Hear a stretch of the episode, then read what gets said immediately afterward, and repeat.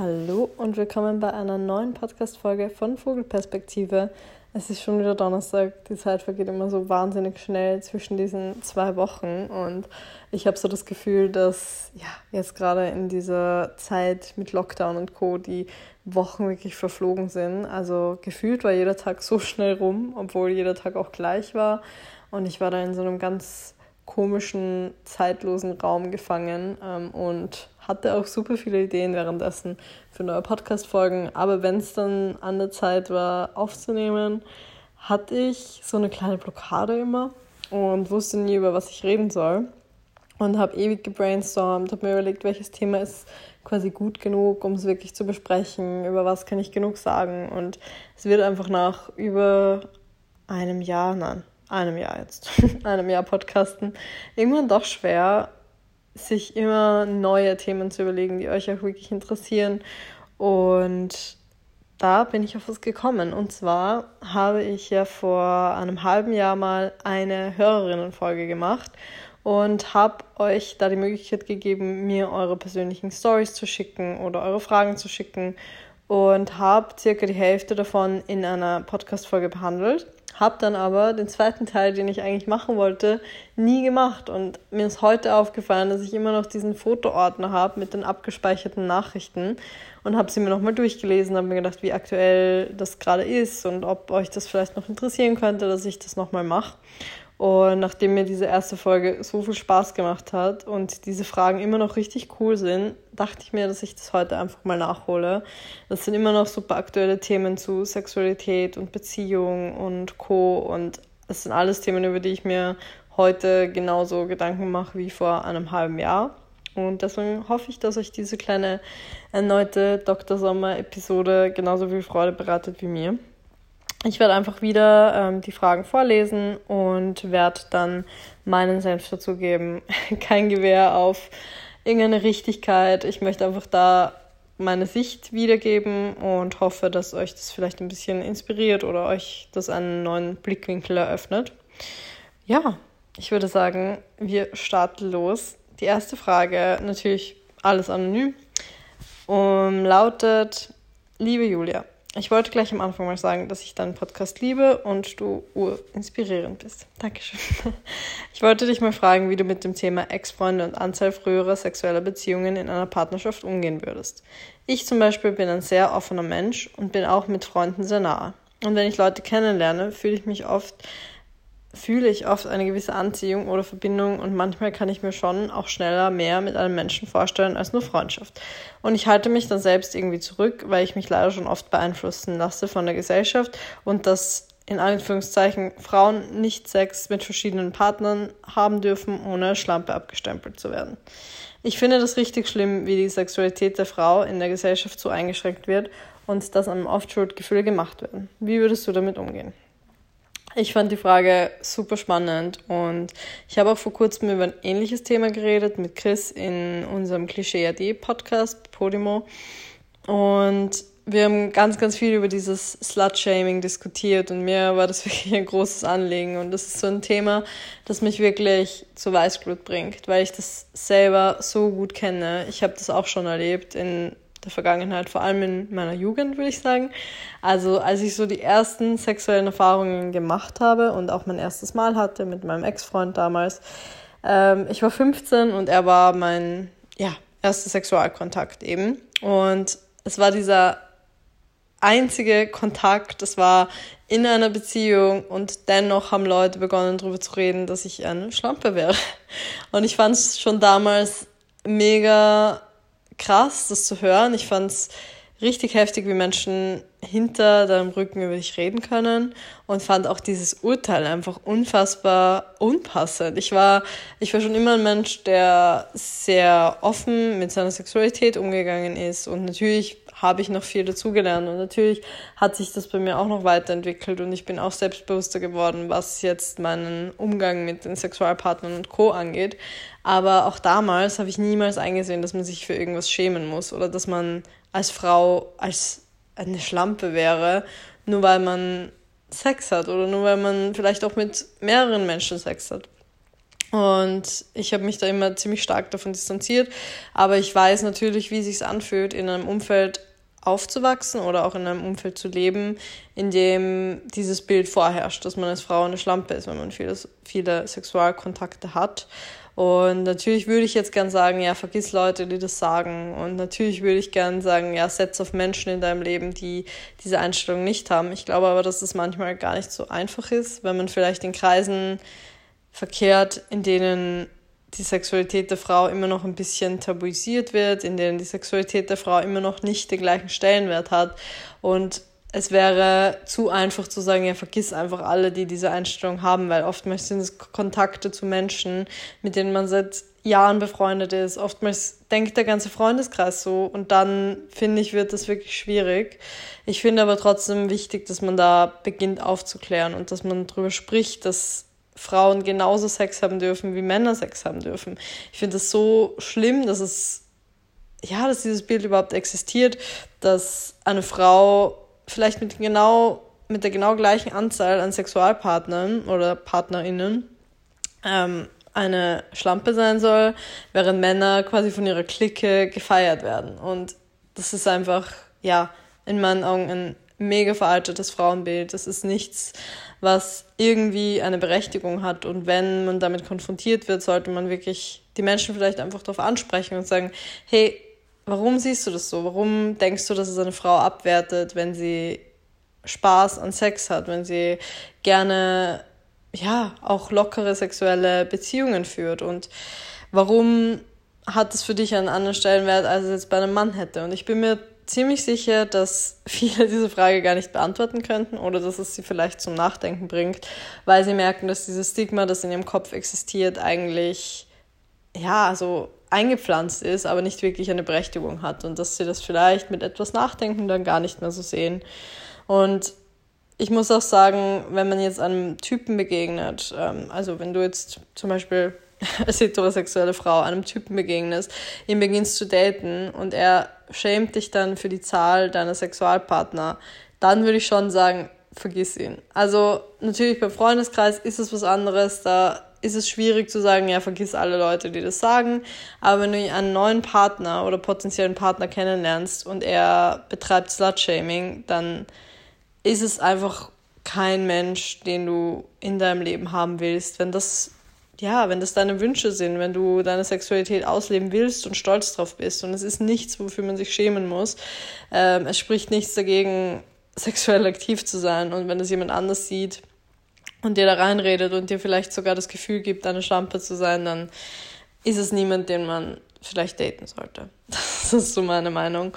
Und ich spreche da aus einer sehr privilegierten Position, würde ich sagen, weil ich glücklicherweise in einem Umfeld lebe, in dem Sexualität sehr, sehr frei gelebt wird, in dem ja, nahezu alle meine Freunde sehr regelmäßig Spusis und Affären haben, in der, ja, in meinem Umfeld gibt es einfach nicht so dieses klassische, okay, ich date jetzt jemanden und dann bin ich in einer Beziehung und dann irgendwann heiraten wir und bekommen zwei Kinder, ähm, sondern es gibt halt viel mehr. Es gibt offene Beziehungen, es gibt heterosexuelle Beziehungen und homosexuelle Beziehungen, es gibt ja, super monogame Beziehungen, aber auch super offene Beziehungen, Spusis, es gibt Freundschaft plus, es gibt Beziehungen innerhalb vom Freundeskreis und trotzdem bestehen diese Freundschaften noch. Also ich würde sagen, dass ich da einfach sehr viel Glück habe und auch sehr viel dafür getan habe, in solchen Kreisen zu verkehren. Ich persönlich habe es zu meiner Priorität gemacht, mit offenen Menschen mich zu umgeben und habe dadurch auch einfach den Freundeskreis, den ich jetzt habe, was ich sehr, sehr schön finde. Ich hoffe, ich konnte dir damit irgendwie weiterhelfen und würde gleich zur nächsten Frage übergehen. Und zwar ist die zweite Frage, hey, also folgendes Problem. Mein Freund hätte gerne, dass ich beim Sex mehr rede, also Dirty Talk. Ich traue mich nur nicht und weiß auch gar nicht, wie, ich, wie das gehen soll. Hast du irgendwelche Tipps, wie ich meine Hemmschwelle überwinden kann oder mir konkrete Tipps, Inspirationen holen kann. Vielen Dank schon mal und sonst wollte ich dir sagen, dass ich dich toll finde. Dankeschön. Ich lese das immer vor und lese so weiter und komme dann drauf, dass es gar nicht mehr zur Frage gehört. Ähm, auf jeden Fall Thema Dirty Talk finde ich auch ein super spannendes Thema.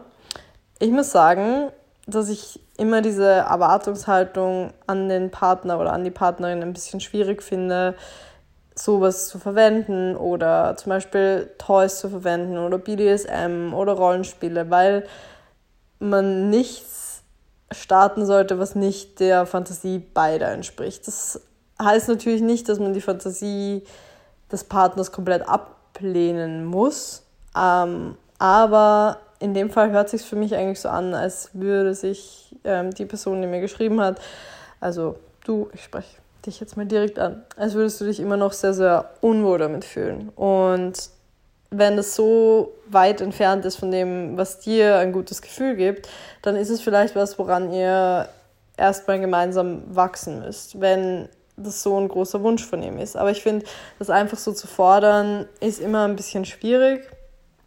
Und gerade Dirty Talk wenn du es nicht fühlst und es nur ihm zuliebe machst, dich macht das aber null an, du fühlst dich eigentlich unwohl, genießt den Sex dann nicht, dann ist es so ein Gefallen, den du deinem Freund machst, der aber im Endeffekt toxisch für eure Beziehung ist, weil am Ende das Wichtigste beim Sex ist, dass sich beide Partner wohlfühlen und ich finde es ich für meinen Teil kann sagen, ich finde es spannend, neue Dinge auszuprobieren. Ich finde es auch manchmal ganz cool, weil man in Sachen reinwächst. Vielleicht ist vieles noch ganz neuartig und ein bisschen befremdlich, aber grundsätzlich sollten schon beide okay damit sein. Und wenn es bei dir nicht der Fall ist, dann würde ich das auf jeden Fall mal ansprechen und würde deinem Freund mal sagen, so, hey, genau wie du mir geschrieben hast, hey, ich fühle mich nicht wirklich wohl damit. Ich weiß nicht, was ich da sagen soll.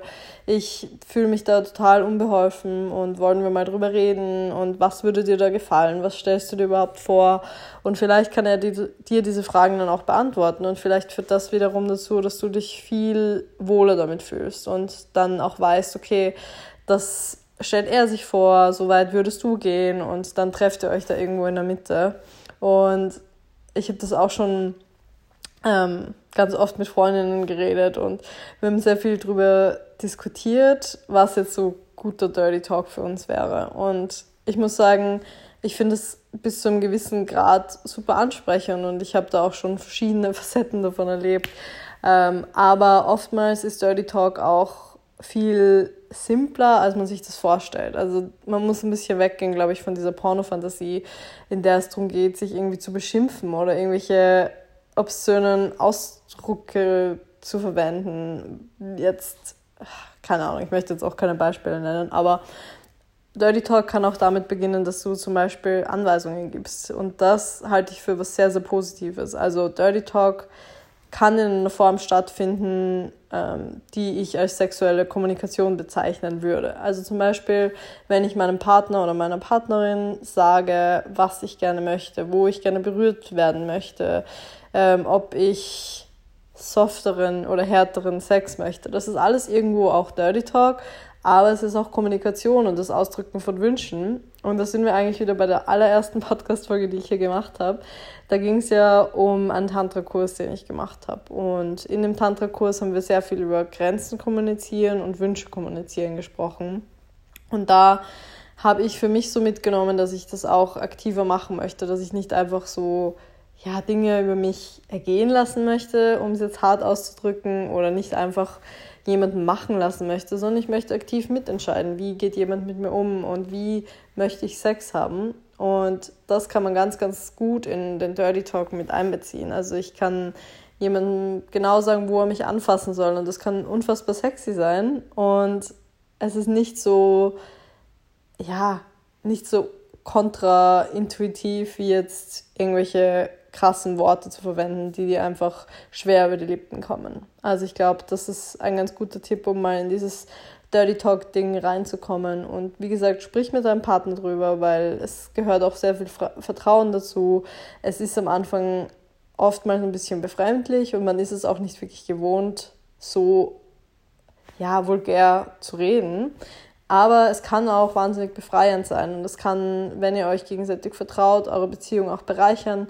Ich möchte aber trotzdem eben, wie gesagt, mitgeben, dass du nichts machst, nur weil dein Partner das möchte. Man kann sich in der Mitte treffen, man kann gemeinsam Dinge ausprobieren, aber man sollte das auch in der eigenen Geschwindigkeit machen und nicht sich quasi selbst untreu werden, um dem Partner zu entsprechen oder der Fantasie des Partners zu entsprechen. Ja, das waren meine Two Cents zum Dirty Talk. Die nächste Frage fand ich auch super spannend. Ich habe mir vor sechs Monaten einen Vibrator zugelegt. Ich benutze ihn je nachdem, wie oft ich meinen Freund sehe, circa 0 bis 3 Mal die Woche. Seitdem kann ich jedoch beim Sex nicht mehr kommen. Das liegt auch daran, dass mein Freund mir schon dreimal gesagt hat, dass es sich für ihn komisch anfühlt, wenn ich auf ihm sitze, der Penis drinnen bleibt und ich ihn reite, weil er dann seinen Penis nicht richtig spürt. Da dies die einzige Position ist, in der ich kommen kann, kann ich da nun natürlich nur noch daran denken, wie komisch das jetzt für ihn ist. Was soll ich machen? Ich finde es sehr relatable, ehrlich gesagt, die Frage und habe mich auch darin wiedergefunden, weil ich glaube, dass es ganz oft so diese diesen Zustand gibt oder diese, diesen Konflikt gibt zwischen SexualpartnerInnen, dass eine Position für den einen total zielführend ist, für den anderen aber überhaupt nicht. Und dass man da so ein bisschen einen Struggle hat. Und es ist natürlich immer diese, man sieht immer diese Porno-Fantasie oder diese Pornos, in denen beide unendliche Lust verspüren in einer wahnsinnig verdrehten Position eventuell auch noch oder sowieso alles immer glatt läuft und beide den Spaß ihres Lebens haben. Und ich glaube, ganz oft ist es sehr weit entfernt von der Realität. Und ich glaube, das, was du beschreibst, ist ein sehr häufiges Phänomen, dass Frauen zum Beispiel, wenn sie in der Reiterposition sind, ähm, dass sie eher die Stimulation empfinden, wenn sie sich nach vorne und zurück bewegen, für den Mann aber eher die Auf- und Abbewegung das Stimulierende ist. Und da entsteht dann natürlich schon der erste Konflikt. Gleichzeitig ist es zum Beispiel für viele Frauen schwierig, in Doggy-Style zu kommen. Für viele Männer ist es aber wahnsinnig ansprechend und wahnsinnig stimulierend. Und so ist oder so entsteht einfach der Konflikt. Und natürlich ist es sehr, sehr wichtig, dass man da eine Zwischenlösung findet. Und mein persönlicher Rat ist natürlich in erster Linie immer drüber zu sprechen und wirklich dem Partner das zu sagen oder der Partnerin und zu sagen, hey, in dieser Position spüre ich nicht viel oder in dieser Position kann ich schwer kommen und dann nach gemeinsamen Lösungen zu finden. Sei es nun, dass man die Positionen abwechselt oder auch, dass man Hilfsmittel zur Verfügung nimmt. Ich glaube, man hat also es war ja das auch, was du am Anfang der Nachricht angesprochen hast.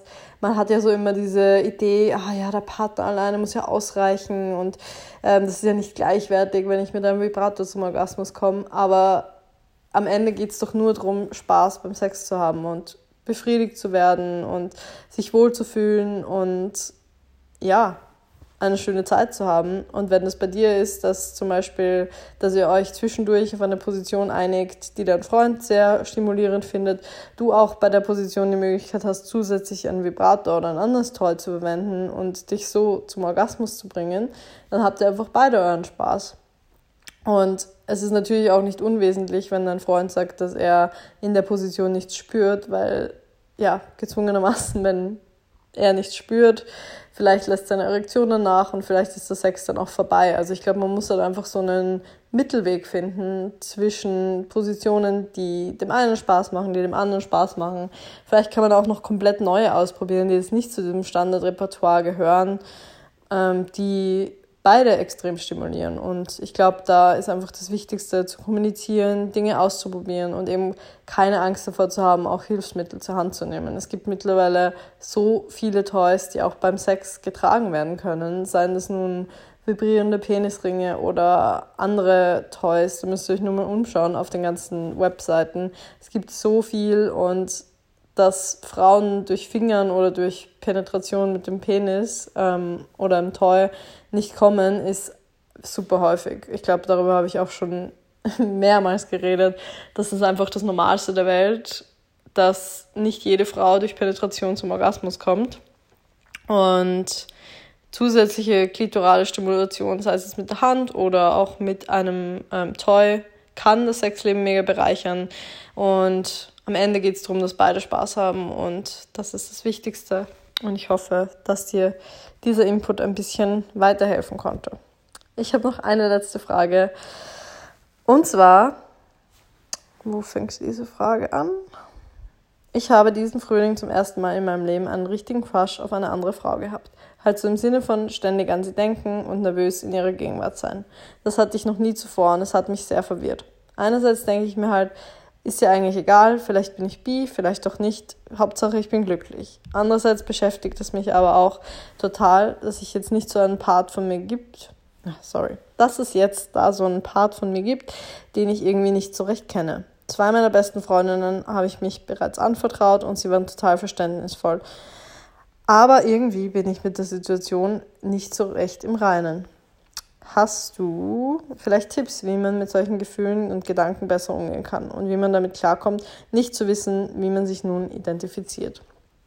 Fand ich auch sehr, sehr spannend, weil das einen wichtigen Punkt anspricht und zwar den Wunsch der Menschen, sich in eine Schublade zu stecken. Und das machen wir Menschen einfach bei so vielen Sachen. Wir wünschen uns immer in eine Schublade zu passen. Wir sind entweder die Party Animals oder wir sind die, die immer zu Hause bleiben und ihren Samstagabend lieber vor Netflix verbringen. Wir sind entweder die Sportlichen oder die Faulen. Wir sind die Läufer oder die Yogis. Wir sind bi, wir sind straight, wir sind keine Ahnung, whatever.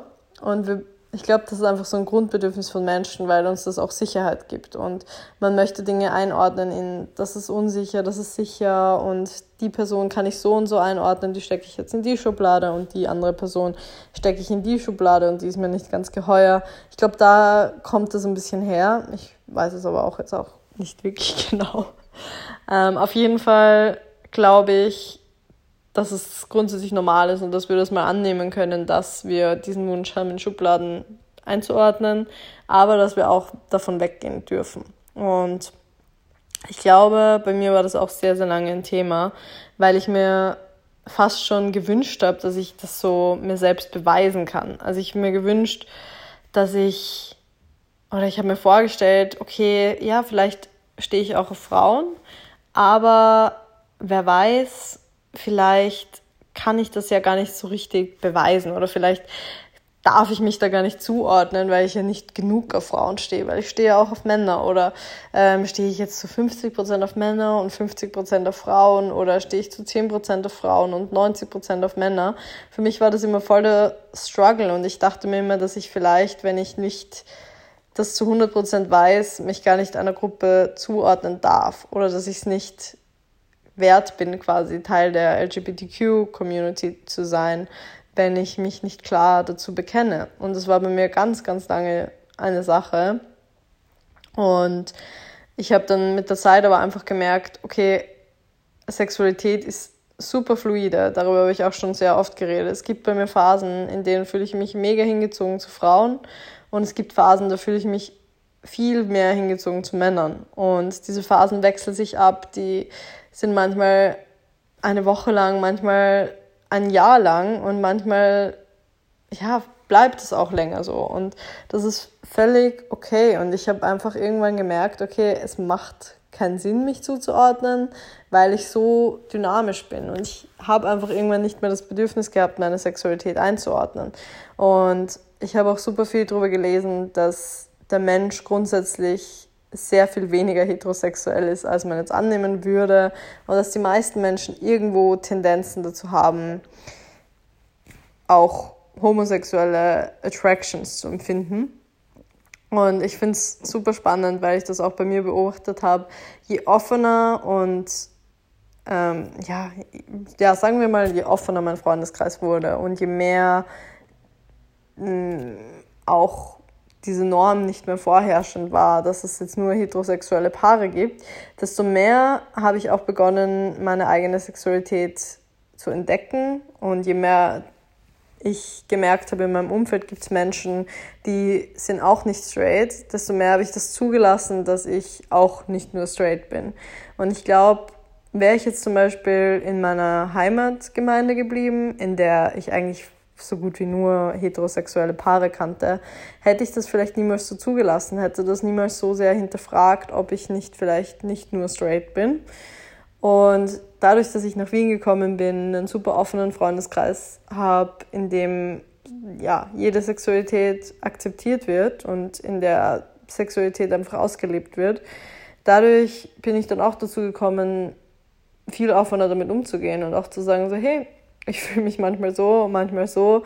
Grundsätzlich fühle ich mich zu Menschen hingezogen und ich habe auch ein bisschen dieses Gender-Denken abgelegt, weil ich einfach mir gedacht habe, okay, fühle ich mich jetzt eigentlich zu einem Mann hingezogen oder zu einer Frau hingezogen oder ist es oft auch einfach diese Grundattraktion, Attraktion, Attraction, Grundattraction für einen Menschen. Und oft zieht mich die Art von einem Menschen an, das Lächeln und da ist das Geschlecht richtig zweitrangig. Und ja, wie gesagt, diese Schubladen habe ich irgendwann auch einfach abgelegt, weil wir sie nicht brauchen. Und natürlich sind es irgendwo Anker in der Gesellschaft für uns, aber am Ende wird dich niemand danach fragen. Am Ende wirst du dich verlieben, in wen du dich auch immer verliebst, ob du das jetzt in eine Schublade stecken willst oder nicht. Und es ist einfach egal. Das ist, glaube ich, die einfachste Antwort auf diese Frage. Es ist egal und du darfst dich hingezogen fühlen, zu wem auch immer und es muss auch nicht immer gleich bleiben. Gut, das war meine Antwort auf die letzte und vierte Frage. Mir hat es unglaublich viel Spaß gemacht, mal wieder so ein bisschen Dr. Sommer zu spielen und ich hoffe, ihr hattet auch Spaß und ich melde mich wieder in zwei Wochen. Wenn ihr Themenvorschläge habt, dann wäre mir das sehr recht, weil dann hätte ich mal wieder so ein bisschen mehr Input, was von euch gewünscht wird. Schreibt mir das gerne auf Instagram unter Vogel oder schreibt mir eine Mail. Die Mailadresse findet ihr in den Show Notes. Und dann bleibt mir nur zu sagen, tschüssi und eine wunderschöne Restwoche.